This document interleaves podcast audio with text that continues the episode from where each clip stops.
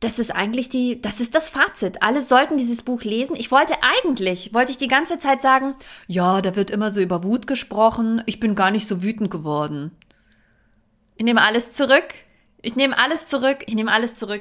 Ich bin doch schon wütend, aber es ist jetzt Gott sei Dank nicht so, dass ich Herzrasen bekommen habe. Die Leserinnen. Der Podcast über feministische Bücher mit Barbara Christina und Christina Barbara. Kuckuck, Barbara. Guten Morgen, Christina. Wir sind wieder da. Yay. Live. Nein, wir sind nicht live. Okay.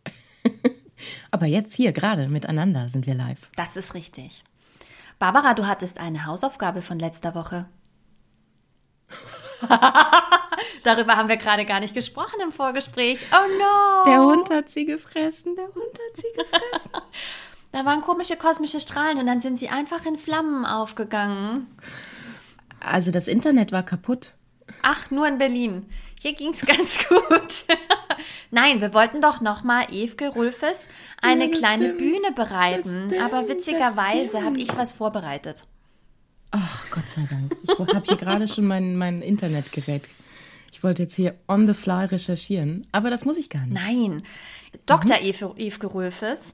Oh Und Gott, ich habe den Doktor nicht. Es das macht nichts. sehr, sehr aber leid. sie sagt den nirgendwo. Aber steht da, dass sie promoviert hat. Sie ist Kulturwissenschaftlerin und hat an der Humboldt-Universität Berlin über, Achtung, die angewiesene Frau Christian Friedrich Germershausen Hausmutter. Also über diesen Haushaltsratgeber hat sie promoviert. Deshalb ist es auch ihr Spezialthema. Ah. okay. Und ähm, im Zuge dessen hat sie sich vielleicht auch überlegt, dass sie ein Buch drüber schreibt. Sie ist außerdem Redaktionsmitglied der Zeitschrift E-Links, Berliner Beiträge zur Kulturwissenschaft und äh, ist Kuratorin und Autorin. Das klingt nach einem so schönen Leben, dass ich einfach gerne tauschen würde. Das klingt voll spannend. Und ich glaube, sie ist auch eine coole Frau, weil sie sich die Zeit und Mühe gemacht hat, dieses Buch nochmal zu schreiben, wofür ich ihr sehr dankbar bin. Ich packe natürlich auch noch einmal den Link zu ihrer Website in die Show Notes. Das heißt, es geht ein ganz großer Gruß nochmal raus an Evke. Liebe Grüße, falls du diesen Podcast hörst. Ja, und vielen und vielmals Entschuldigung, dass ich das nicht äh, beim letzten Mal schon recherchiert habe. Und gut, dass das die Christina jetzt nachgereicht hat und dass das nicht auf ihrer sehr, sehr langen To-Do-Liste so weit nach hinten gerutscht ist, dass es hinten übergefallen ist. Das ist so lieb von dir, Barbara, aber du weißt ja, das sind nicht wir, es ist das Patriarchat und die vielen Aufgaben, die wir haben. Und da fällt halt auch mal was hinten runter. Ja, aber das Patriarchat hat uns nicht davon abgehalten, den Doktortitel und die Historie nochmal nachzureichen. Also dich. Genau, absolut. Aber wir sprechen heute ja jetzt über ein anderes Buch.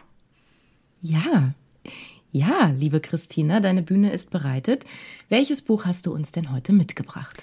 Ich habe ein niegelnagelneues Buch mitgebracht, das gerade so angesagt ist, dass, wenn ich das richtig gelesen habe, die zweite und dritte Auflage schon raus ist und ähm, die Bücher teilweise gar nicht mehr zu bekommen waren. Ich hatte meines allerdings schon vorbestellt und damit schon zum Erscheinungstermin beim Buchhändler bzw. der Buchhändlerin meines Vertrauens schon liegen gehabt und konnte es schon lesen. Das Buch heißt Wir sind doch alle längst gleichberechtigt. 25 Bullshit-Sätze und wie wir sie endlich zerlegen. Eine wütende Abrechnung mit dem Patriarchat, die jede Frau lesen sollte. Von Alexandra Zykonow. Dann, äh, dann, damit wir es jetzt nicht dann wieder vergessen, oder, also das war ja nur ich, ähm, erzähl doch mal was zur Autorin. Alexandra ist Jahrgang 85. Sie ist Co-Redaktion. So ein junger Hüpfer. Ja, Wahnsinn, oder? Aber alt genug, um ziemlich schlau zu sein. Nein, auch sehr junge Leute sind sehr schlau. Ähm, und sie ist Co-Redaktionsleiterin des Brigitte-Magazins äh, Be Green. Sie ist Head of Content Innovation bei Brigitte, was auch immer das ist, und Redakteurin für feministische und gesellschaftliche Themen. Sie hat einen sehr großen Instagram-Account unter Der ist fantastisch, der ist ganz fantastisch. ich freue mich jeden Morgen, wenn ich reingucke, wenn ich mein kleines Insta-Fenster habe. ja, Und dann kommt immer so ein, so ein kleiner, mein, mein Herz pocht ein bisschen schneller vor Wut, wenn ich ihre Beiträge Wir lese. packen auf jeden Fall den Link in die Show Notes. Also wenn du Instagram hast, solltest du ihr folgen unter Alexandra und ich glaube, es sind drei Unterstriche Z. Da ist sie eine sehr reichweitenstarke Stimme, wie ihre Bio sagt, und sie lebt mit ihrem Partner und zwei Kindern in Hamburg. Und das Buch ist auch gewidmet. Moment. Sie weiß also, wovon sie spricht. Ja, auf jeden Zwei Fall. Kinder, zwei Kinder. Zwei. Also ist ordentlich. Und ich glaube, das Größere ist schon in der Schule, also Lockdown erfahren. Dieses Buch ist für meinen Sohn und meine Tochter, damit sie in 30 Jahren hoffentlich nicht dieselben Grabenkämpfe ausfechten müssen wie wir heute. oh ja, das wünsche ich mir auch immer. Erschreckenderweise haben das unsere Mütter wahrscheinlich auch schon gehofft. Das Buch ist ähm, Amazon-Bestseller, habe ich ja schon gesagt. Und weil ich das immer so lustig finde, in welchen Kategorien die Bücher dann welche Ränge haben. Es ist Nummer eins in Mädchenratgeber, Nummer eins in Gesellschaftskritik, Nummer eins in Fachbücher Gender Studies. Ah. Mädchenratgeber. Das ist aber schlau. Interessant. Das ist wirklich total gut. Also ich hätte das auch gerne als äh, Schulfach. Aber ähm, also äh, die Schule von meinem großen Kind, die, da, da ist das Thema. Also das hatten die schon. Was denn?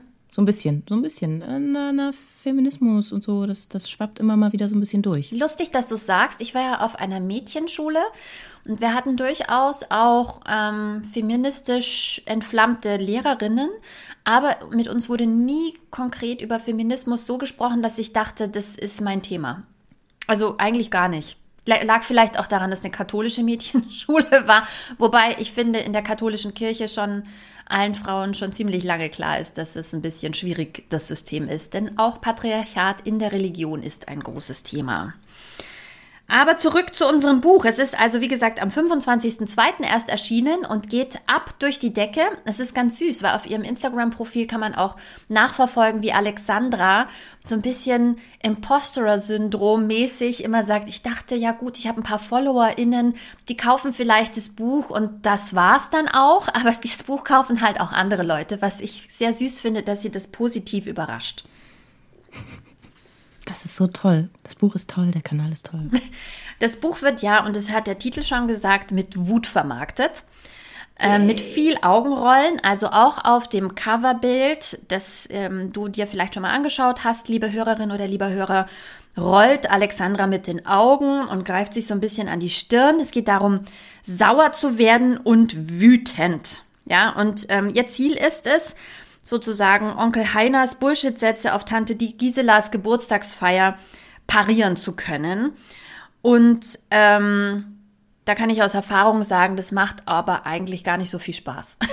Ich glaube, da hast du auch Doch, Erfahrungen. das macht riesig Spaß. Das macht riesig Spaß. Also ich, äh, hier so die letzten Weihnachtsfeiern haben sich da immer so ein bisschen äh, in die Richtung entwickelt.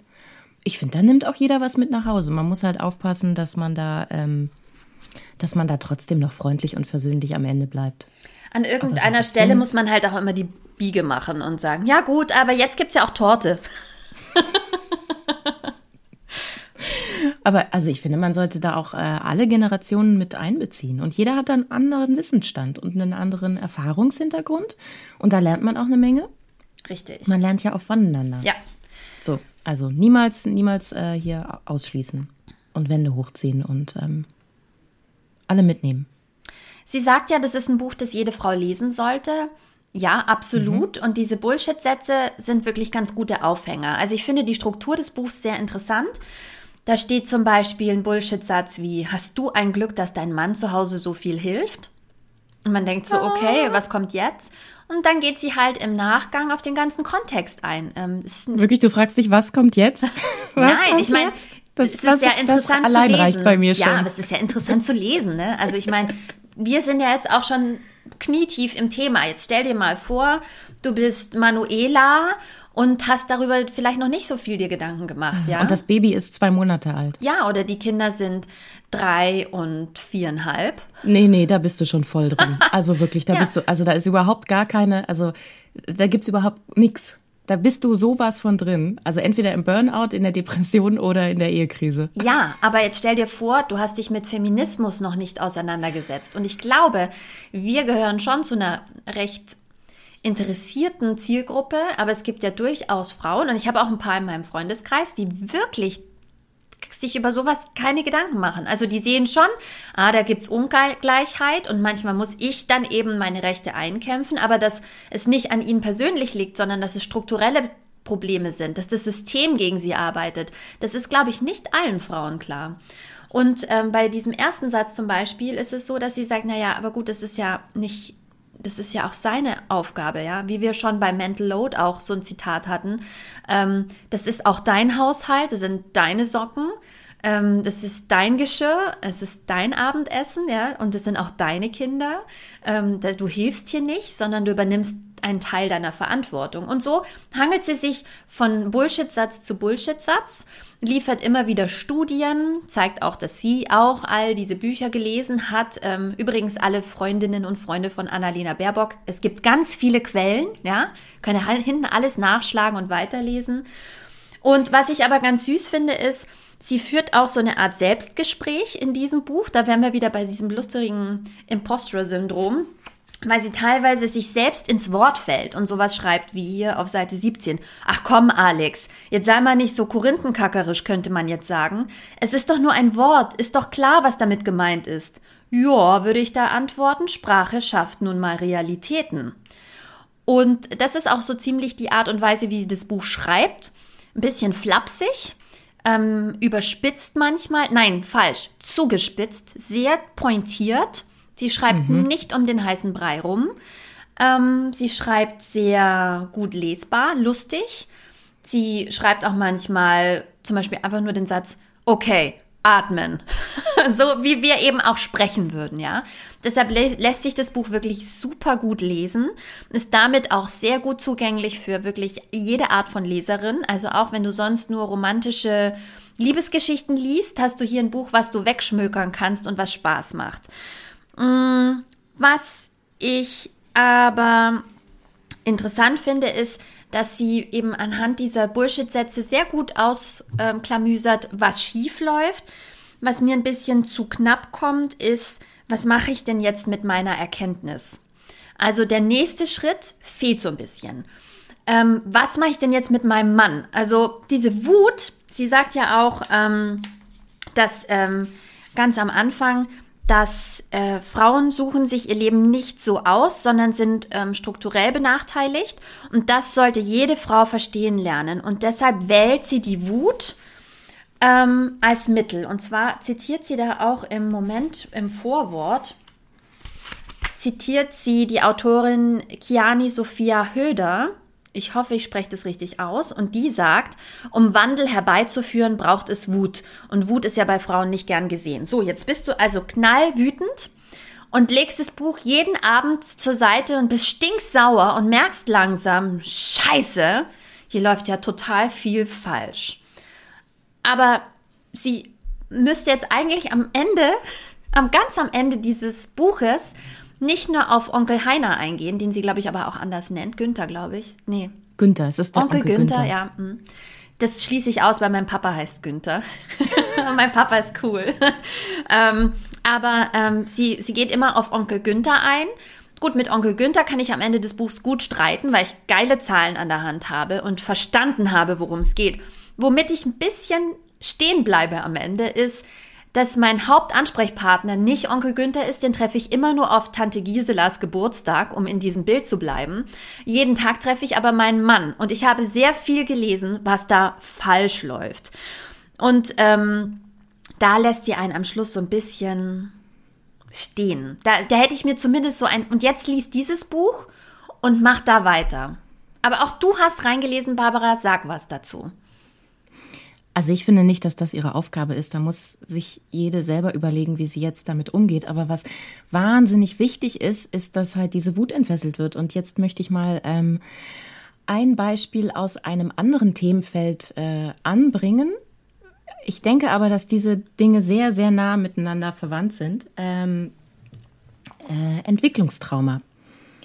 Wenn du nämlich als Kind ähm, in einem Haushalt aufgewachsen bist, äh, wo es ähm, Eltern gibt, die dich äh, vernachlässigen, emotional äh, unzulänglich sind, äh, du bist emotionaler und ähm, physischer Gewalt ausgesetzt, was auch immer, dann ist es so, dass dein, äh, dass dein Kindergehirn sagt dann nicht, ich habe aber scheiß Eltern, die sollen mal zur Therapie, sondern sie sagen sich, okay, das dann dein Kindergehirn sagt, ähm, ha, da muss dann mit mir was nicht stimmen, weil wenn ich total richtig wäre, dann wären meine Eltern ja auch so nett, wie ich das äh, in den Medien und bei anderen Kindern sehe.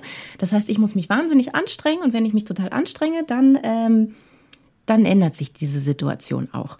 Ähm, das ist, damit man in einer extrem beschissenen Situation ähm, Kontrolle bekommt. Kontrolle über, was mit dir passiert. Du hast eigentlich überhaupt gar keine Kontrolle. Was auch immer du tust, es wird nichts ändern. Du musst das jetzt 18 Jahre aussitzen. Ähm, aber du hast, äh, dein, das, das, das ist mental für dich besser. Ansonsten bedeutet es, okay, das, das war's jetzt hier. Niemand kümmert sich um mich, ich sterbe. Und ähm, ein bisschen ist es so, das klingt jetzt auch überspitzt, aber so ähm, in diesem System sind wir Frauen halt drin.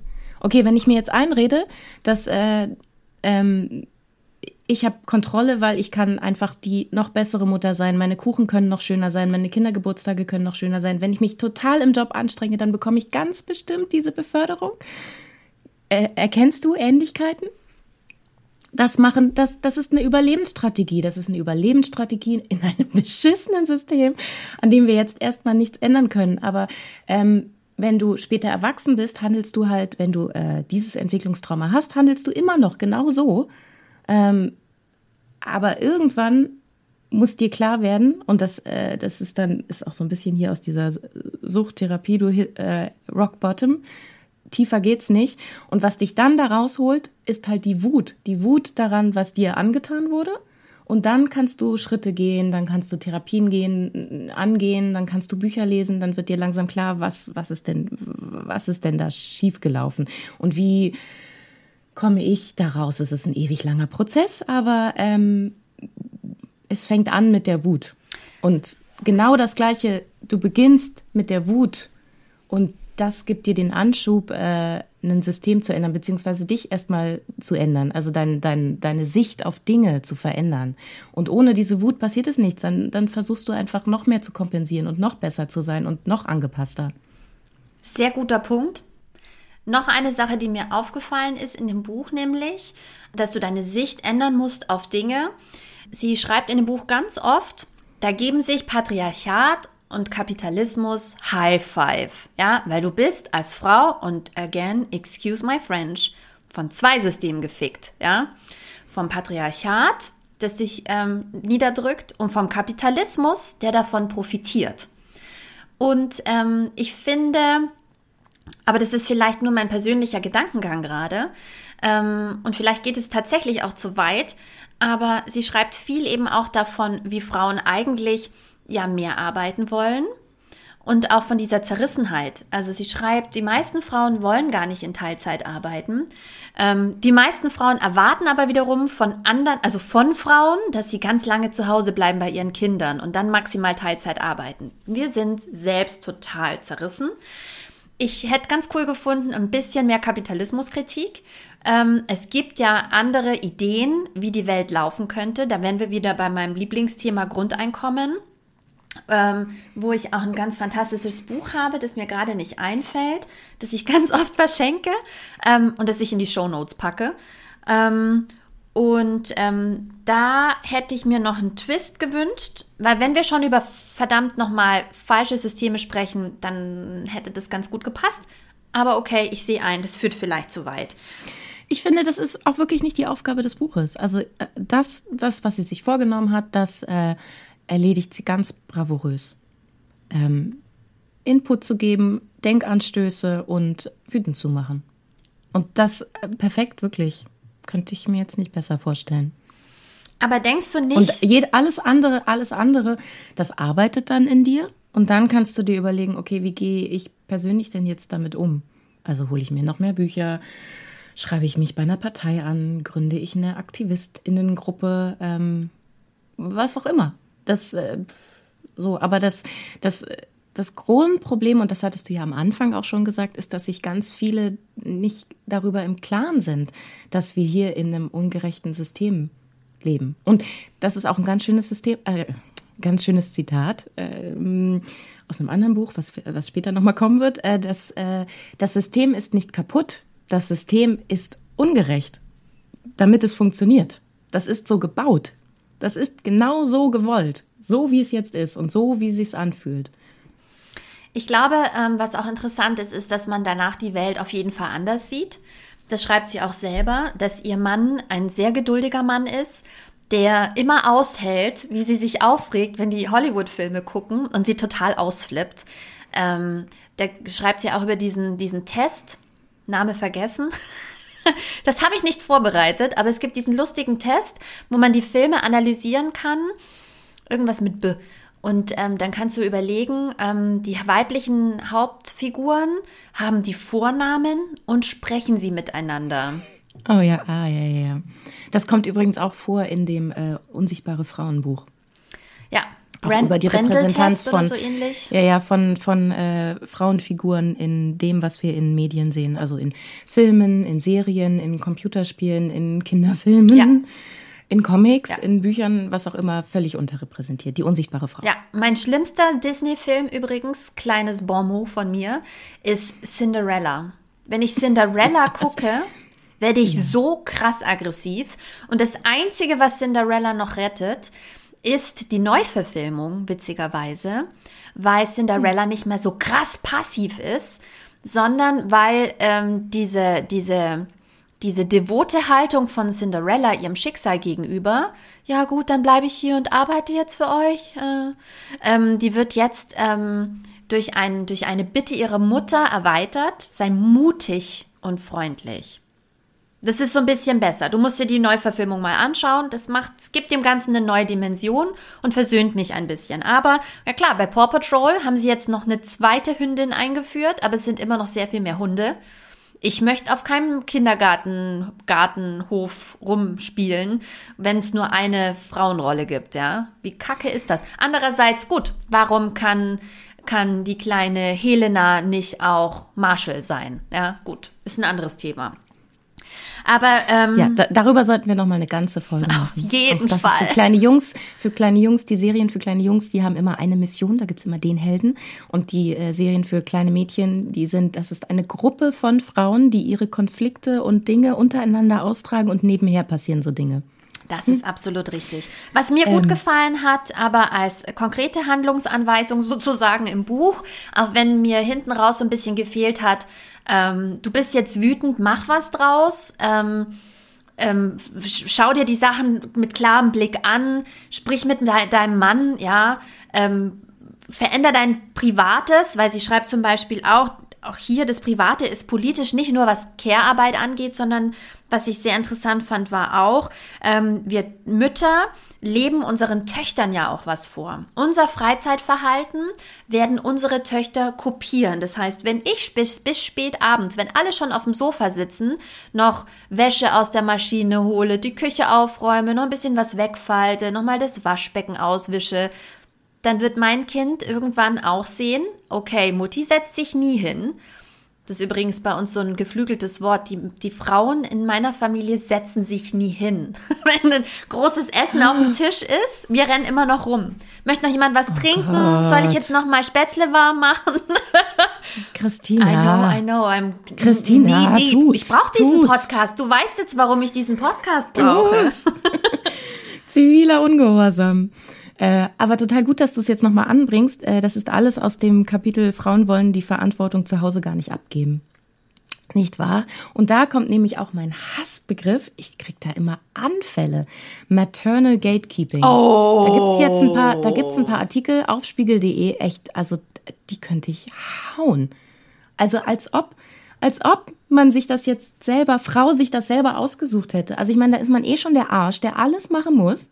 Und dann gibt's dafür dann auch noch so ein Wort, ah, aber du hast es gar nicht abgegeben. Du hast es, du willst das einfach immer alles selber machen. Ja, weil es ansonsten scheiße läuft und weil das ganze System, was ich mir hier seit Jahren aufgebaut habe, zusammenbricht, wenn hier Monsieur einmal kurz reinschneit und alles falsch macht. Und da sagt sie dann nämlich auch, wenn man das mal als, ähm, wenn man das Ganze mal als Familienunternehmen oder als Unternehmen betrachten würde, kannst du ja auch nicht einfach in ein Projekt reinmarschieren und sagen, ich mache das jetzt hier mal alles anders Und dann gucken dich alle an und sagen, hä, aber wir machen das doch hier seit zehn Jahren genauso und es läuft total gut. Was willst denn du jetzt? Nö, nö, das machen wir jetzt alles anders und wenn ihr dagegen redet, dann bin ich beleidigt. Ich habe dafür eine Lesestelle mitgebracht, Barbara. Da klebt bei oh, mir hier toll. der grüne toll. Zettel mit einem P, der einzige Zettel mit Beschriftung. Okay, super. Und äh, genau, ich wollte nur noch sagen, also dieses Maternal Gatekeeping, das wollte ich schon in einigen Folgen anbringen, dass es nicht zur Weißglut bringt und dass sie diesen, dass sie den äh, Gegensatz dazu hat, dass äh, Paternal Underperforming. Das war der das größte. Jetzt, ja. Oh, das kann man jetzt jedem entgegensteuern. Ja, dann streng dich halt mal an. Auf der Arbeit klappt's ja auch. Da machst du ein paar Fortbildungen und dann kannst es.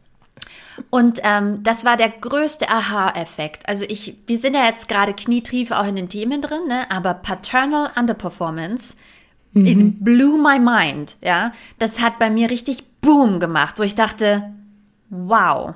Und ich rede aus dem Nähkästchen, wenn ich sage, das war sozusagen ähm, Bezug nehmend auf die letzte Folge, das war der Biomüll, ja. Das war der Biomüll meiner letzten Beziehung. Paternal Underperformance. Mehr möchte ich dazu nicht sagen. Ich gehe auch schwer davon aus, dass keiner meiner Männer das hier hört. Aber ich habe eine Lesestelle mitgebracht. Achtung, Öhrchen gespitzt. Los geht's. Seite 91 in meiner Auflage zumindest. Ah, übrigens, ähm, die Seitenzahlen in der Inhaltsangabe und die ähm, tatsächlichen Seitenzahlen der Kapitel stimmen nicht überein, falls jemand vom Verlag diese Folge hört. Könnt ihr dann nochmal für die nächste Auflage draufschauen. Dann musst du vielleicht nochmal schauen, welche Auflage du hast. Die erste. Ah, ich habe der erste. Ja. Also, Achtung, jetzt aber, jetzt geht's los. Wir wären hier bei Paternal Underperformance und Maternal Gatekeeping und warum Frauen nicht alles abgeben. So, sie schreibt. Denn, sorry, wenn Markus sagt, Martina, du hast dir da zwar mühselig ein System aufgebaut und kennst die Zielgruppe, in Klammern aka Baby, und ihre Bedürfnisse ganz gut, aber ich mach's jetzt auf meine Art und wenn du das nicht akzeptierst, mache ich halt gar nichts mehr, ist das schon ein bisschen lächerlich. Wenden wir hier eine, meine Lieblingsforderung an, Care-Arbeit zu bezahlen und Care-Arbeit wie echte Arbeit in einem kleinen, feinen Familienunternehmen zu betrachten, dann ist es doch in etwa so, als würde jemand in eben diesem Unternehmen sagen, Hey Martina, ich bin neu hier und kenne die Abläufe nicht. Ich werde aber nicht auf deine Expertise hören, du, die das schon seit Monaten macht, stattdessen mache ich es einfach auf meine Art. Und wenn du das blöd findest, bist du eben doof und dann will ich auch nicht mehr für dich arbeiten. Hör mal, Markus, bei jedem anderen Jobprojekt entwickelst du doch auch geradezu Herkuleskräfte, schiebst Überstunden, arbeitest dich in neue Bereiche ein, aller Kritik zum Trotz. Aber wenn ich Martina auf eine falsch gekaufte Windelmarke aufmerksam macht, zu Recht übrigens, weil sie einen Wissensvorsprung hat, samt nachts ausgelaufener Windel, schreiendem Baby, nasser Matratze, Bettbezug und Schlafsack, die sie mitten in der Nacht wechseln musst, weil du am nächsten Morgen früh ins Büro musst, verschränkst du die Arme und sagst, dann mach doch deinen Scheiß alleine? In welchem Unternehmen wäre so eine Arbeitseinstellung bitte in Ordnung? In welcher Branche würde man für so ein trotziges Verhalten denn nicht abgestraft werden? Offenbar in der Care-Branche. Können wir bitte, wenn wir die Folge schneiden, jetzt hier so einen Applaus reinmachen? So ein, so so ja. Yay! Ansonsten machen wir das nicht und lassen es so, weil es ist auch ganz süß, wenn wir das sagen. Und sie zitiert hier übrigens noch eine ganz spannende Studie. Die möchte ich euch nicht vorenthalten in diesem Podcast, als weiteren Anreiz, dieses Buch zu lesen. Und zwar von Gemma Hartley in ihrem Buch Es reicht. Es gibt eine britische Umfrage unter 2000 Menschen, bei der die befragten Männer zugaben, bei Hausarbeit tatsächlich absichtlich schlecht zu performen, um hinterher damit noch nicht nochmal belästigt zu werden. Also, sie fasst es nochmal zusammen. 30 Prozent der erwachsenen Männer, das ist jeder dritte Typ in unserem Freundeskreis. Und sie schreibt, na, geht ja auch gerade gedanklich die Paare in eurem Umfeld durch. Ich muss es einfach noch einmal auf, meine Tastat auf meiner Tastaturzeit gehen lassen, schreibt sie. Also, men deliberately do housework badly to avoid doing it in the future. What? What? Das ist ganz schlau. Also, ehrlich gesagt habe ich das als Teenager auch gemacht, um den Geschirrspüler nicht nochmal ausräumen zu müssen. Ich habe das einmal gemacht in meinem ersten Praktikum beim Radio. Es war morgens um fünf und ich sollte Kaffee kochen. ich musste nie wieder Kaffee kochen. oh, Kaffee kochen, anderes Thema, macht mich wahnsinnig wütend. Dass man als, dass man als Frau dann immer, ah oh ja, mach doch hier nochmal kurz Getränk. Warum? Was? Hä? Bin ich die Einzige mit Armen? Ja. Bei uns ist es anders. Ich darf die Kaffeemaschine nicht anfassen. Es ist ein anderes Thema. Also, ich darf schon, aber dann mache ich es auf. Das ist praktisch ähm, ähm, wie, was, eine Maternal Underperformance in dem Fall. An der Kaffeemaschine. Apropos, jetzt, jetzt muss ich es doch noch mal äh, loswerden. Ein kleines äh, Beaumont meiner äh, Erwerbsgeschichte. Ich habe mal angefangen in einem, in einem sehr kleinen Laden. Es waren sehr wenig Mitarbeiter und die haben auch gerade, nennen wir es Start-up. So. Und dann kam äh, der Chef irgendwann auf die Idee, oh, um Geld zu sparen, ähm, dann könnte es doch eigentlich, könnten wir reihum, äh, also wir lassen das mit der Putzfrau und ihr saugt einfach das Büro reihum. und das war so als Ansage, da bin ich ausgerastet. Da habe gesagt, ich glaube, wir müssen jetzt ganz dringend über äh, eine Gehaltserhöhung sprechen, weil wenn mein Lohn geringer ist als der eurer Putzfrau, dann läuft hier irgendwas ganz falsch. Und ich werde auf gar keinen Fall irgendein Putzgerät hier anfassen. Umgekehrt hatte ich mal einen Arbeitskollegen, der saß in einem Büro vor einer Schrankwand mit seinem Schreibtisch und wir hatten so, Fach, so eine Fachzeitschrift, die war immer im Umlauf im Büro mit so einem Umlaufzettel, da konnte man dann unterschreiben. Und der Schrank, in dem wir diese Zeitschriften aufbewahrt haben, der war direkt hinter seinem Schreibtisch. Und er hat sich geweigert, diese Zeitschriften abzulegen mit den Worten, das steht nicht in meiner Arbeitsbeschreibung. Think about it. Hätte ich das gemacht? Jemals? Nein. Deshalb bekommst du jetzt heute das Wow der Woche, Barbara. dafür, dass du nicht den Staubsauger in die Hand genommen hast. Ich fand mich damals auch sehr empowered, weil alle KollegInnen waren dann so, oh ja, okay, ja, kein Bock, aber machen wir halt. Und nicht so, wir machen hier gar nichts. ich gehe da jetzt sofort hin. Und dann klären wir das. Ähm, aber weil wir jetzt gerade auch schon bei ähm, Bezahlung und Geld. dieser Art Care-Arbeit, äh, ja, ähm, da hat sie nämlich, mir fällt ein, sie hat doch schon auch echt einen ganz guten Ansatz eingebracht, den ich davor auch noch nicht gelesen habe. Und zwar ähm, erstens, dass man wenn, äh, also, wenn man hier Erwerbsarbeit und Care-Arbeit gleichzeitig, wieso hat man denn dann äh, nicht auch mehr Anspruch auf Urlaubstage? Was ist denn mit Care-Urlaubstagen? Das hatte ich schon mal einmal gefordert als, äh, äh, als kleine Story, äh, Story-Highlight, als es darum ging, dass äh, äh, ich wäre auch damit zufrieden. Also erstens, Frauen sind wahnsinnig erschöpft und zweitens hier 20 Prozent Gender Pay Gap. Ich im ersten Schritt wäre es auch okay, wenn ihr mir das in Urlaubstagen auszahlt. Ja, genau. Also da habe ich mich wahnsinnig gefreut, dass, äh, dass das auch in anderen Köpfen rumschwirrt. Also Care-Urlaubstage und ähm, auch ein Riesenproblem. Was macht man denn, wenn man als Hauptcare-Verantwortliche, ich sag's jetzt mal, ich genders mal nicht ganz provokant, äh, krank wird? Ähm, da müsste es doch eigentlich auch äh, Krankenanspruch geben, also Krankengeld, äh, damit man einen Ersatz dafür anstellen kann. Und das ist auch überhaupt gar nicht so weit hergeholt, weil in den Niederlanden gibt es zum Beispiel die Frau, die äh, zwei Wochen nach der Geburt des Kindes kommt und sich bis zu acht Stunden am Tag um Haushalt und andere Kinder kümmert. Bumm. Ich finde vor allem gerade in Corona ist dieses Problem nochmal richtig krass aufgetreten.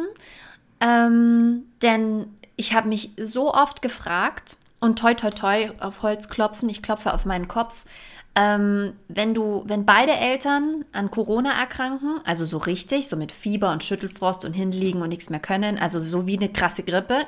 Also das heißt nicht, dass ich Corona verharmlose, aber im Moment die aktuelle Variante ist ja wie eine krasse Grippe und zum Glück nicht mehr schlimmer.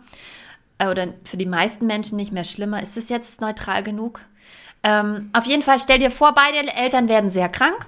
Wer kümmert sich um die Kinder, das Kind? Und jetzt aber noch krasser, was passiert mit Alleinerziehenden? Ja, was passiert denn, wenn du alleinerziehend bist? Du hast kein Sicherheitsnetz und nicht die Großeltern oder irgendwas und du hast einen Blinddarmdurchbruch. Wo gehen denn dann die Kinder hin? Also das sind alles Fragen, über die macht sich niemand Gedanken. Genau, und die, über die macht man sich nicht aus Versehen Gedanken, sondern weil das System Care-Arbeit nicht entlohnen möchte.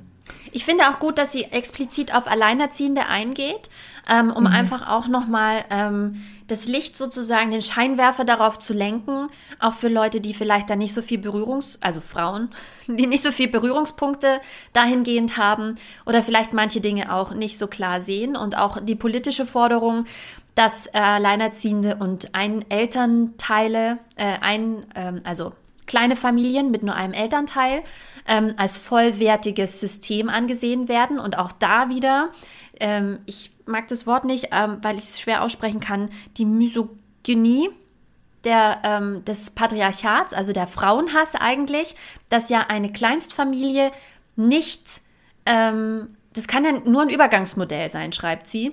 Denn das Ziel muss ja immer sein, dass die Frau eigentlich wieder einen netten Mann findet. Ja, und ähm, da können wir nochmal an anderer Stelle drüber sprechen. An den Punkt bin ich nämlich schon mal gekommen. Das Namensrecht in Deutschland ist auch aus den 50er Jahren. Denn ähm, auch da ist es eigentlich das Ziel, dass die Frau wieder irgendeinen netten Mann findet und das andere Balk einbenannt wird. Wenn nicht adoptiert, einbenannt, damit alle gleich heißen. Aber umgekehrt, dass nach Scheidungen die Kernfamilie den gleichen Namen hat. Und wenn alle sich einig sind, es ist nicht möglich. Das Kind kann nie wieder seinen Namen wechseln. Also ich hoffe, angeblich steht es im, äh, im aktuellen Regierungsprogramm, dass sie das ändern wollen und dass Doppelnamen ja. wieder eingeführt werden ähm, und dass es da mehr, mehr Handlungsspielraum gibt. Aber es ist, ähm, das ist kinderverachtend und familienverachtend. Christina, du bist jetzt über sehr viele Themen äh, drüber gegangen. Hobbel die Bobbel. Ja, ich würde doch da gerne nochmal drauf eingehen. Aber ich Wäre stelle das, das Buch vor, Barbara.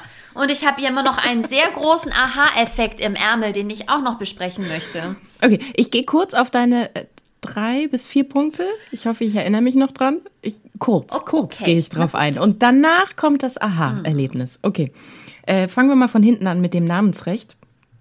Ähm, das war nämlich auch eine Sache, da bin ich nicht ganz dazu gekommen, als die Erfindung der Hausfrau vorgestellt wurde. Ich mache aber noch ein äh, Zitat raus in unseren Instagram-Kanal. Äh, das begann ja schon in der Aufklärung. Die Aufklärung war ja wahnsinnig frauenfeindlich. ja, alle bekommen jetzt Rechte. Also alle außer die mit den Brüsten, die mögen wir nicht.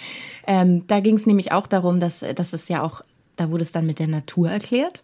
Das, das natürliche Streben der Frau ist komplett im Mann aufzugehen. Das heißt, ihr selbst hinten, also das, das geht alles auf. Alles, was sie tut, macht sie, damit der Mann scheinen kann. Und dann ist es natürlich auch selbstverständlich, dass sie ihren Namen aufgibt. Weil sie ist ja quasi der Mann am Ende. Also Teil des Mannes. Also so ein, ist da so rein. Äh, Eine Rippe.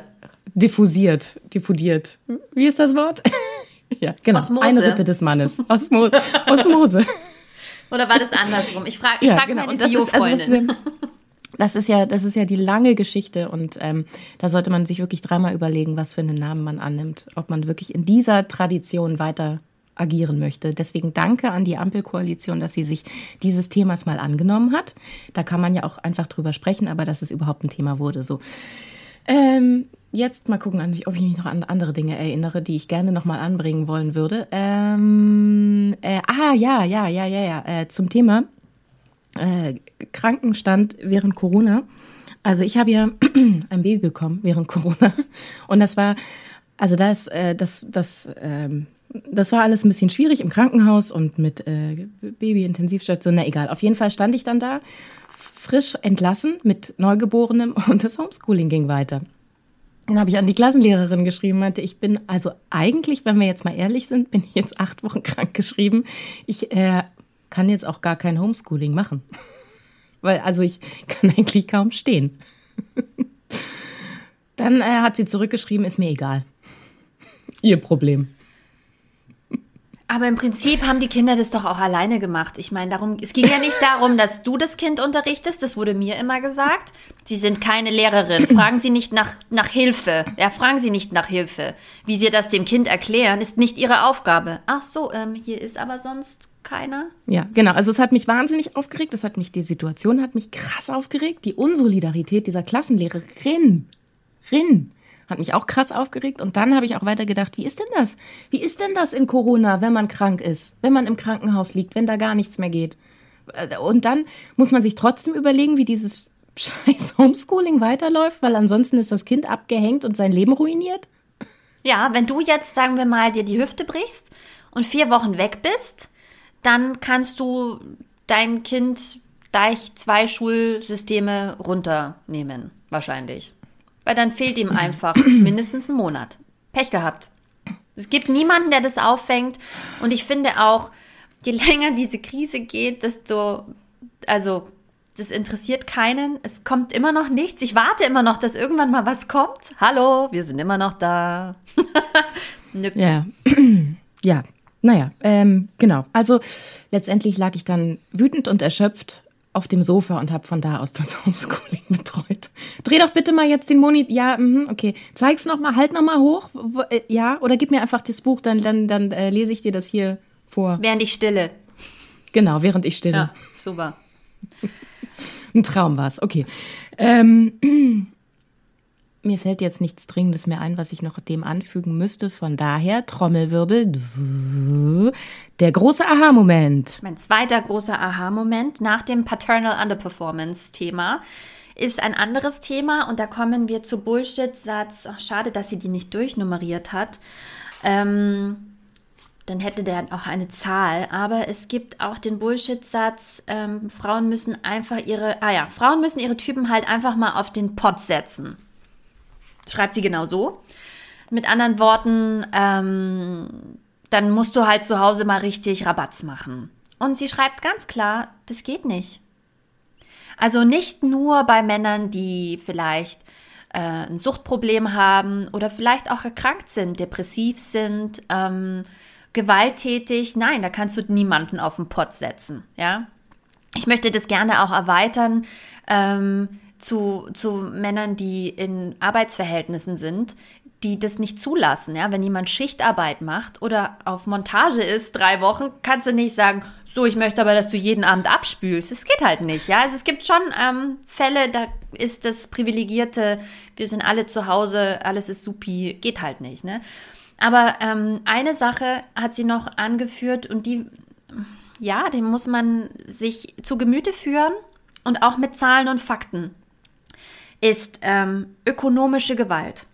Also es ist ja schon dieses unbestimmte komische Gefühl, das man sicherlich hat, ähm, auch gerade wenn man vielleicht noch in Elternzeit ist oder vielleicht keinen Betreuungsplatz bekommen hat und das Kind noch länger zu Hause ist, kommt so ein komisches Gefühl, ja, ähm, mache ich das jetzt aus meinem Ersparten oder mh, hm, jetzt verdient nur noch er Geld, kriege ich dann Taschengeld und auch dieses klassische Miss Moneypenny, zahlt er in ETF für mich ein oder in eine andere Altersvorsorge oder haben wir ein gemeinsames Konto, all diese Dinge, aber es ist halt viel krasser tatsächlich, ja, weil da sind wir in einer sehr privilegierten Bubble, wo man irgendwie immer noch ähm, miteinander spricht und auf Augenhöhe ist, aber das ist eben nicht überall so. Und ich lese hier vor ähm, von in meiner Auflage Seite 133, da schreibt sie, ich möchte an dieser Stelle wirklich nochmal ganz deutlich herausarbeiten. Wir leben offenbar in einem Land, in dem einerseits 63 Prozent aller verheirateten Frauen zwischen 30 und 50 von ihrem Partner teilweise oder komplett finanziell abhängig sind. 63 Prozent. Und andererseits die viert- und fünfthäufigste psychische Gewaltform in Paarbeziehungen das penible Kontrollieren und Rapport ablegen über die Ausgaben von Frauen ist. Und es ist, in, ist uns als Gesellschaft einfach gar nicht bewusst. Wieso sprechen wir nicht ständig über diese Zahlen? Wieso sind die Zeitungen nicht voll damit? Und wieso sind Zusammenhänge kaum Teil irgendwelcher öffentlicher Debatten oder Talkshows? In was für einer Zeit leben wir eigentlich? Aber hey, wir sind doch angeblich alle längst gleichberechtigt. Zitat Ende. Super, dass du die Stelle vorliest. Ähm, da möchte ich jetzt ein. Ich habe es mir selber ausgedacht, das Wort. Nachdem mich dieses Maternal Gatekeeping immer so wahnsinnig gemacht hat, ähm, ist es ja so, dass auf der anderen Seite ein ganz krasses Financial Gatekeeping stattfindet, wo halt Frauen abgeschnitten werden vom Geld. Und ähm, eigentlich ist es ja so, das muss man mal anders denken, dass ähm, der Mann überhaupt nicht in dem Maße arbeiten gehen könnte, wenn sich nicht jemand zu Hause um die Kinder und um den Haushalt kümmert. Das heißt, eigentlich müsste alles, was er verdient, hälftig an die Person eigentlich noch mehr. Es ist ja, es sind ja, es sind ja 17 Stunden Schichten, die man in 20 Berufen ausübt, wie auch vorher im Buch steht, ähm, an die Partnerin zu Hause gehen. Beziehungsweise ist es eigentlich auch wichtig, dass man ein gemeinsames Konto hat und dass auf dieses gemeinsame Konto erstmal alles eingeht. So. Und dass halt diese ganzen äh, Altersansprüche, die der Mann durch diese Erwerbsarbeit äh, erwirbt, dass die auch geteilt werden. Weil klar, also wenn man happy zusammenbleibt für immer, dann äh, hat man das später, wie auch immer. Äh, aber auch da hast du recht. Äh, wer verwaltet denn dann das Geld? Was man dann im Alter gemeinsam hat, dann ist es ja dann immer noch er. Der sagt, naja, dann darfst du dir jetzt mal ein Kleid kaufen. Aber nicht so ein teures. Und im Endeffekt hat sie ja genauso dafür gearbeitet. Ähm, aber wenn das Ganze dann getrennt wird, was passiert denn dann? Welche Ansprüche hat man denn dann? Ja, da guckt man nämlich in die Röhre. Ja, und wir sind ja beide ähm, praktisch äh, Veteraninnen, äh, beide geschieden. Und ähm, ich muss sagen, ich finde auch Teil dieses Systems ist die romantische Überhöhung des Heiratens. Das heißt nicht, dass ich heiraten nicht gut finde, weil es tatsächlich in seinen Strukturen gut angelegt ist. Also es ist schon durchdacht, ja. Es ist zum Schutz der Frau. Mhm. Aber in einem patriarchalen, kapitalistischen System. Ähm, es, es sichert dich, es schützt dich, aber es kommt keine. Der Versorgungsausgleich, ja, Versorgungsausgleich. Versorgungs, am Ende. Ähm, auch der Trennungsunterhalt. Ähm, das kann niemand einfach morgen zur Tür rausgehen und dich ohne Geld dastehen lassen. Erben. ja, ja, ja, das muss man dann einklagen. Du musst es einklagen. Riesenspaß. Nicht lustig. Ähm, und da sind wir auch nochmal, wenn man einen Riesenfass auf, da müssen wir auch nochmal extra drüber sprechen. Eine große Klammer setzen hier. Ähm, Note to myself. Ähm, wie Anspruchsdenken von Männern. Äh, ich zahle dafür, da möchte ich das Kind auch sehen. Da machen wir Wechselmodell, da muss ich nichts zahlen. Lange Geschichte. Aber äh, ich finde, wenn man heiratet, ja, dann werden wir Frauen, wir Frauen werden reingedrückt reingedüdelt in so ein, oh, mein perfektes Kleid, Tüll und Tränen, ich möchte einen Tag lang Prinzessin sein, ich möchte eine Boho-Wedding mit Pampasgras, Blumenstrauß und irgendwo in der Prairie möchte ich dann so einen Hochzeitsbogen und dann möchte ich eine Donut Wall und dann möchte ich eine Candy Bar und dann möchte ich eine Fotowand und man denkt die ganze Zeit über diese Scheiße nach, ja, sorry, aber nicht darüber, dass du in eine finanzielle Abhängigkeit gehst, bis in den Tod oder bis zur Scheidung, dass ab da alles 50-50 ist ähm, und darüber spricht niemand. Und eigentlich müsste diese, diese große juristische Entscheidung, finanziell juristisch, du änderst deinen Familienstand. Das ist eine Riesensache. Und zwar nicht, weil wir uns so lieben, ja, sondern weil wir unser Geld und unsere ganze rechtliche Stellung zusammenschmeißen Du gibst viel weg, der Mann auch, ja. Beidseitig schmeißt man zusammen und dann müsste man eigentlich ein Seminar machen. Wenn du kirchlich heiratest, dann musst du in so ein, in so ein Eheseminar gehen, ja, normalerweise. Ähm, wenn du standesamtlich heiratest, gehst du einfach hin, meldest dich an. Gut, in Berlin nicht so einfach, ist ein anderes Thema. Ähm, und machst eine Unterschrift und hängst drin. Du kriegst noch nicht mal eine kleine Broschüre, wo drin steht, was es bedeutet. Wenn du Glück hast, hast du einen Standesbeamten oder eine Standesbeamtin bei der Anmeldung, die dir zwei Sätze dazu sagt, aber ansonsten lassen dich da alle einfach reinlatschen. Ich finde es unfassbar. Und da wird nicht drüber gesprochen, äh, machen Sie sich Gedanken, wie Sie, wie, das, wie, wie Sie das finanziell machen, wenn Sie Kinder bekommen. Haben Sie sich überlegt, wie Sie sich gegenseitig absichern? Wollen Sie einen Ehevertrag, der vielleicht bestimmte Sachen ausschließt? Ja, auch im Falle, wenn es vielleicht nicht klappt, wovon keiner ausgehen will, ist manchmal auch ganz hilfreich, weil man dann einfach auch weiß, wenn es wirklich mal hart auf hart kommt, müssen wir darüber nicht streiten um Geld. Das ist eine gute Sache, ja. Ähm, aber es, darüber redet niemand. Und diese wirtschaftliche, finanzielle Sache, das ist ein systemischer Fehler, der Frauen unterdrückt und klein macht. In, nicht nur hier, sondern auf der ganzen Welt.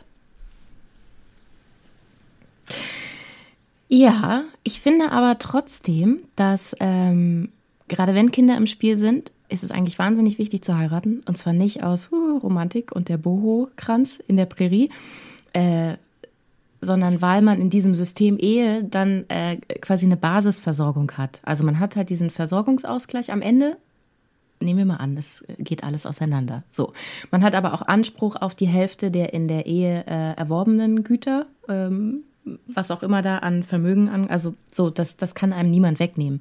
Wenn man jetzt aber sagt, oh, ich bin total modern und ich, äh, hier die Ehe ist doch, das ist doch nix und man ist nicht verheiratet, dann kriegt man nichts. Nichts kriegt man. Nichts.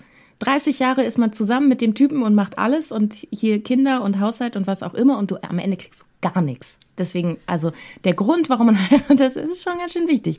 Ähm, aber man, das ist ja trotzdem nur so ein Sockelbetrag. Ja. So, also man, man, man sollte dann schon darüber nachdenken, was, was ist denn fair, was hier in der Ehe geleistet wurde. Und das ist nicht, äh, ich gehe ins Büro und krieg am Ende Geld und du sitzt ja sowieso nur auf dem Sofa, sondern also da sollte schon auch nochmal die Leistung, die da zu Hause erbracht wurde im, im Care-Bereich mitgedacht werden und äh, vertraglich festgehalten werden.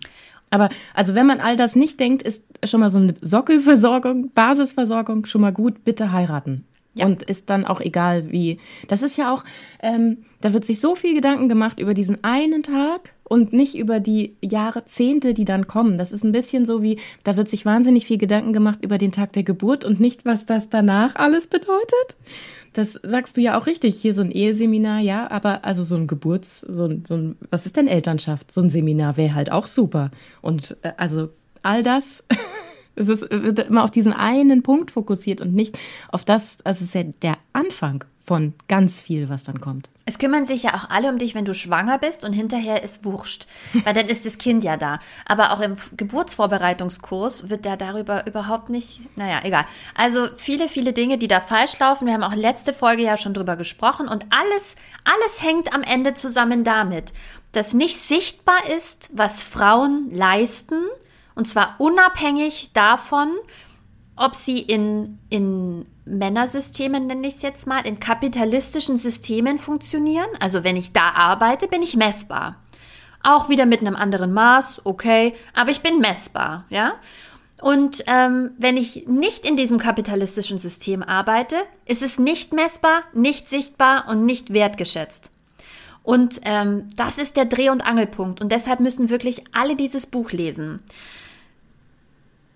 das ist eigentlich die, das ist das Fazit. Alle sollten dieses Buch lesen. Ich wollte eigentlich, wollte ich die ganze Zeit sagen, ja, da wird immer so über Wut gesprochen. Ich bin gar nicht so wütend geworden. Ich nehme alles zurück. Ja, ich erinnere mich. Ich nehme alles zurück. Ich nehme alles zurück. Ich bin doch schon wütend, aber es ist jetzt Gott sei Dank nicht so, dass ich Herzrasen bekommen habe. Mhm. Aber das Buch ist ähm, wirklich ein Buch, das man vor allem sehr gut verschenken kann, würde ich jetzt mal sagen. Also ich ähm, gehe mal davon aus, dass unsere HörerInnen äh, Menschen sind, die sich mit dem Thema Feminismus auseinandersetzen und jeder. Ja, ich glaube aber vielleicht auch als Startpunkt. Ja, eben. Also ich, ich habe es auch vielen empfohlen, die so, ah ja, da, keine Ahnung, kenne ich mich nicht aus, aber irgendwie läuft scheiße. Ja. Und ich gesagt, ja, hör doch mal rein. Also es ist, ist quasi so eine Serviceleistung. Unsere. Wir lesen die Bücher schon mal vor. Ja, ja unsere Serviceleistung. Ja. Wir lesen die Bücher schon mal vor und äh, bringen die niedrigschwellig äh, hier so ein paar Punkte an. Also ähm, es wäre natürlich super, wenn du im Nachgang das Buch liest, aber äh, muss auch nicht sein. Das, das, das ist so ein, hier so ein kleiner, hier so ein Ausblick in was, was könnte sein. Aber wir sind jetzt nicht Blinkist. Hier das Management Summary. äh, warte mal, 224 Seiten, das sind die wichtigsten, das ist das Fazit. Wenn du das weißt, brauchst du das Buch nicht mehr lesen. Nein, lies das Buch. Da sind wirklich ja, viele, viele gute Fakten drin. Es ist mega unterhaltsam geschrieben. Also ein großes Lob an Alexandra. Wir machen nur ein bisschen Appetit. Ja, absolut, Wir absolut. Machen ein bisschen Appetit. Mm, mein Gehirn, meinem Gehirn läuft schon das Wasser im Mund zusammen. Ja, was ich lustig fand, man merkt so ein bisschen, dass sie das ganze Buch über versucht hat, ähm, ganz knallhart persönliche Erfahrungen rauszuhalten, was uns nie gelingt. Und ganz hinten habe ich so das Gefühl, okay, jetzt musste das Buch fertig werden. Und dann vermischt sich so langsam, was echt süß ist. Ähm, sehr sympathisch, weil sie dann anfängt, eben doch mal was zu erzählen, wie eben diese Filmabende, wo es dann nicht so läuft. Sie erzählt auch von diesem, von diesem Deal, den sie hat, aber das möchte ich nicht vorwegnehmen. Wenn du irgendwo in einer Zeitschrift über ihr Buch gestolpert bist, hast du über diesen Deal mit dem Wochenenden eh schon gelesen. Ich fieber jetzt schon darauf hin, diesen Punkt hier zu Hause anzubringen. ähm, mega Deal. Ähm, und Jetzt, jetzt verrat. na gut, verrat okay, ich verrate Na, den. Deal noch schnell. Ähm, Ja. Der letzte Spoiler zum Buch. Lies das Buch, denn Alexandra hat einen geilen Deal und sie findet ein bisschen lustig anscheinend, dass sie immer darauf angesprochen wird, aber es ist einfach ein Mega-Deal. Und zwar hat sie den Deal, dass der Mann und sie alle paar Wochen nimmt einer die Kinder und fährt weg. Oder die Person, die frei hat, darf selber wegfahren. Aber auch mal so alleine zu Hause sein. Oh, schön. Alleine zu Hause. Ja. Weißt du, und dann kannst du einfach so aufs Sofa liegen und Ja. Dinge tun. Ich will nämlich immer gar nicht raus. Ich möchte auch nur- Ich bin nicht so ein, ich bin nicht so ein Draußen-Typ. Ah, wobei im Moment, ähm, im Moment fabuliere ich so in meinem Kopf ähm, von so einem crisp-bezogenen Hotelbett, weißt du, wo die Bettwäsche so knistert und dann lege ich Das mich ist da aber auch rein sehr und elitär, dann dass man sich das leisten kann. Ja, ich weiß, ich spare ja auch. mein Mann gibt mir Haushaltsgeld. Ah, nee, warte mal. Das musst du jetzt selber überlegen, wie ich das mache. Vielleicht ist es auch eine Jugendherberge mit sehr gut gewaschener Bettwäsche. Think about it. Aber ähm, die beiden haben den Deal und ähm, haben einfach die Abmachung, dass jeder mal einfach den Kopf frei kriegt und man einfach nicht sich so krass auflöst in diesem Familienstrudel. Und das trifft ja nicht nur uns, das trifft auch die Männer. Manche Männer sind dann einfach sehr ego und ziehen sich raus, ja, und sind lange im Büro oder haben ihre Sportverabredungen. Aber manche hängen einfach auch mit zu Hause drin und leiden darunter auch, dass sie einfach keine Zeit mehr für sich haben, sondern wir alles zusammen machen. Und ich glaube, ich meine, ich liebe meine Familie und ich glaube, das ist auch das Fatale, dass wenn du dann dein Wochenende planst, dass du immer denkst, ah nee, das machen wir aber dann doch zusammen, oder? Nee, das machen wir aber auch zusammen. Ah, Da kommen aber dann alle mit, oder? Und am Ende hast du wieder alles mit allen gemacht, aber nichts für dich. Und zwar aus Liebe. Also tatsächlich, weil ich die gerne mag. Ich bin gerne mit denen zusammen. Und umgekehrt weiß ich, es würde mir sehr gut tun, irgendwas ohne die zu machen. Und sie schreibt auch, und es, da spricht sie mir aus der Seele, Alexandra, auch ich möchte gerne einmal einen Gedanken zu Ende denken, ganz alleine. So minimal sind unsere Anforderungen. Ja. Insofern verschenkt das Buch, kauft das Buch, lest das Buch. Und wie gesagt, schenkt es vor allem vielleicht den Frauen und Männern, von denen ihr denkt, ähm, die sollten auf jeden Fall mal sich darüber Gedanken machen ähm, und sind vielleicht selber ein bisschen wie Onkel Günther. Ja, also es gibt ja auch Frauen, die sagen, naja, das habe hab ich, hab ich mir halt selber so aus. Da habe ich, wollte halt Kinder, jetzt ist halt so, ne? Nee, ist eben nicht, das ist kein Schicksal, ja, sondern Es ist das System. es ist das System. Gott, wir wiederholen uns. Es ist das System. ja, aber so ist es, so ist es, so ist es, Christine, Ja. so ist es. Übrigens wollte ich dir noch sagen, ähm, für mich ist ja unser Podcast meine kleine Mi-Auszeit. Ja, ich kann es auch immer kaum erwarten, bis wieder, bis wieder so weit ist. Da können wir auch endlich mal Gedanken zu Ende denken. Punkt. Ja, und ich verbringe auch viel zu viel Zeit damit, diese Bücher zu lesen und so Sachen vorzubereiten und den Podcast zu schneiden. So, ich könnte jetzt auch Geld verdienen. Ach, egal, komm. Aber ähm, wie gesagt, das Buch ist gut für EinsteigerInnen, aber auch für Leute, die nochmal die Zahlen cool an einem Ort zusammengefasst haben wollen. Im letzten ähm, Kapitel, auch Spoiler, fasst sie die wichtigsten ähm, Gegenargumente sozusagen auch nochmal zusammen. Und ganz wichtig. 1000 Stunden Oh ja. unbezahlte Care-Arbeit. Und wichtig ist eben weltweit. diese Bewusstwerdung der eigenen Rolle, denn es ist nicht deine eigene Schuld. Oder wie Arthur Schopenhauer bestimmt nicht auf das Schicksal der Frau zugeschrieben hat, aber dieses berühmte Zitat, der Mensch kann zwar tun, was er will, aber er kann nicht wollen, was er will. Weil, übersetzt, das System sagt dir eben auch ein bisschen, was du wollen willst. Ja, ähm, da arbeitet sie sich ganz hinten, wie gesagt, da kommen dann die privaten Wutgeschichten, arbeitet sie sich nochmal ganz krass an Adventskalendern und Schultüten ab. Oh ja, oh ja, und da fasse ich mich auch selber an die eigene Nase. Ja, klar. Aber da wären wir bei der emotionalen Arbeit und bei dem, ich möchte doch auch eine schöne Kindheit für meine Kinder. Ich möchte, dass das schön ist. Ich möchte, dass es ein schöner Kindergeburtstag ist, Barbara. Ne? Wir, wir und Kindergeburtstage und Torten. Berlin Mitte, Trendvulkan Berlin, Kindergeburtstag, Trend des Monats, Einhornparty mit Ja. Ja, Ja. ja, ja, ja, ja, Gut, das, äh, das steht alles in dem Buch drin. Aber ähm, was mir noch wichtig wäre, am Ende zu äh, erwähnen, um jetzt auch wieder die Männer mit ins Boot zu holen. Sie sagt halt auch, das ist ähm, da fehlen halt auch, äh, fehlt die Sozialisation und es fehlen die Vorbilder. Weil gerade in unserer Generation haben wir alle äh, Väter, die eigentlich nicht anwesend waren. Und wie soll man es dann lernen? Wie soll man denn dann wissen, wie es geht? Ja. Also wir sind da alle auf Neuland und wir sitzen alle im selben Boot. Und wir wollen es ja eigentlich auch alle anders machen. Ja, und ich möchte auch noch mal einen ganz lieben Gruß an Patricia Camarata schicken, äh, die das Buch Raus aus der Mental Load Falle geschrieben hat, die uns ja auf Instagram geantwortet hat und die auch noch mal ganz klar gesagt hat, ja, es geht nicht darum, auch in einem Tag die Welt zu verändern. Es geht auch darum, einfach Wertschätzung zu bekommen und Sichtbarkeit zu haben für die Dinge. Also auch wenn ihr, und das wäre nochmal meine Triggerwarnung, ein bisschen wie bei Mental Load, Obacht, wenn ihr mit angezündeter Lunte das Buch zur Seite legt. Ja? Ähm, es geht darum, in Baby Steps ähm, im Privaten anzufangen. Und sie schreibt nochmal, gerade wir privilegierten Frauen, die wir uns darüber Gedanken machen können, haben eine Verantwortung, in unserem Leben die Dinge zu verändern und anzustoßen. Für gerade auch die Frauen, Women of Color, Menschen, die äh, sozial nicht so gut gestellt sind wie wir. Wir müssen vorangehen. Und ja, gerade wir dürfen uns nicht retraditionalisieren, weil es gemütlich ist, weil der Mann irgendwie viel verdient, kann ich jetzt irgendwie äh, nur noch Kindergeburtstage organisieren. Nein, wir müssen sehr bewusst sein, in was für einer Welt wir leben, in wie vielen Schattierungen Diskriminierung passiert und was noch an Nachholbedarf da ist. Übrigens, so ein, wir haben so einen Applaus.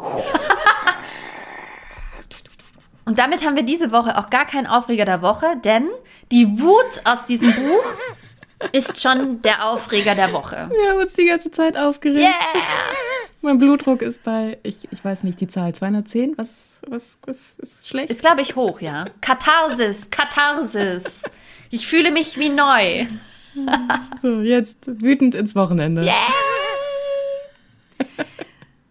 Wenn ihr diesen Podcast gut findet, dann schreibt uns doch. Zum Beispiel auf Instagram.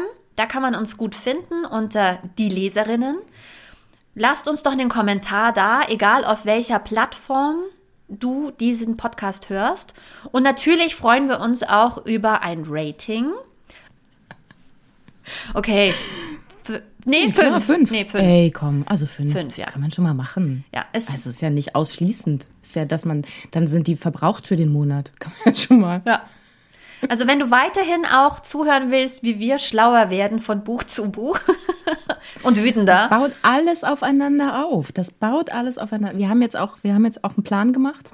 Also nee, den hatten wir natürlich die ganze Zeit, Aha. aber einen Plan. Also, also wir sind hier quasi in einem Seminar. Ja.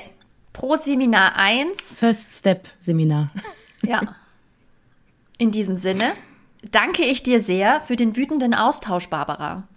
Ich danke dir. Ich fühle mich äh, wie, wie neu geboren. Bis zum nächsten Mal. Au revoir. Bye, bye. Ciao, ciao. Tschüss.